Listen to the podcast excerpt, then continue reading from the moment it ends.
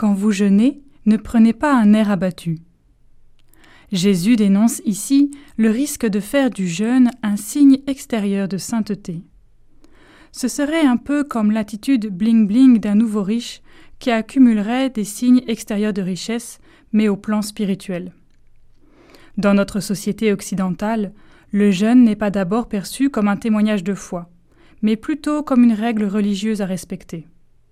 Davantage encore, le jeûne est considéré comme une pratique de santé, pour se détoxifier. Mais de cette dernière motivation, il n'est pas question dans cet évangile. La mise en garde de Jésus vise à nous orienter, à mon sens, sur un autre point. Dans ma pratique religieuse, quels sont les actes que je pose par obligation plus que par foi?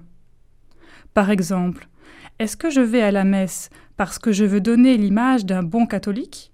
Ou bien parce que la célébration creuse et nourrit ma foi Allons un peu plus loin. Qu'est-ce qui plaît à Dieu? Je lis dans le psaume Le sacrifice qui plaît à Dieu, c'est un esprit brisé. Tu ne repousses pas, ô mon Dieu, un cœur brisé et broyé. Certains se diront peut-être Quelle violence Est-ce que Dieu veut notre malheur?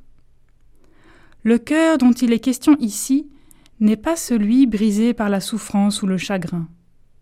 Il s'agit du cœur qui manque, reconnaissant son besoin de Dieu comme source de vie et de vérité. Prenons par exemple le cœur brisé du Fils prodigue qui revient vers son Père tout contrit. C'est un chemin de bonheur. Mais le mystère pascal concentre ces brisures pour les proches de Jésus. Le cœur de l'apôtre Pierre qui pleure parce qu'il a renié, le cœur brisé de la Vierge Marie au pied de la croix, et enfin celui de Marie-Madeleine au matin de Pâques.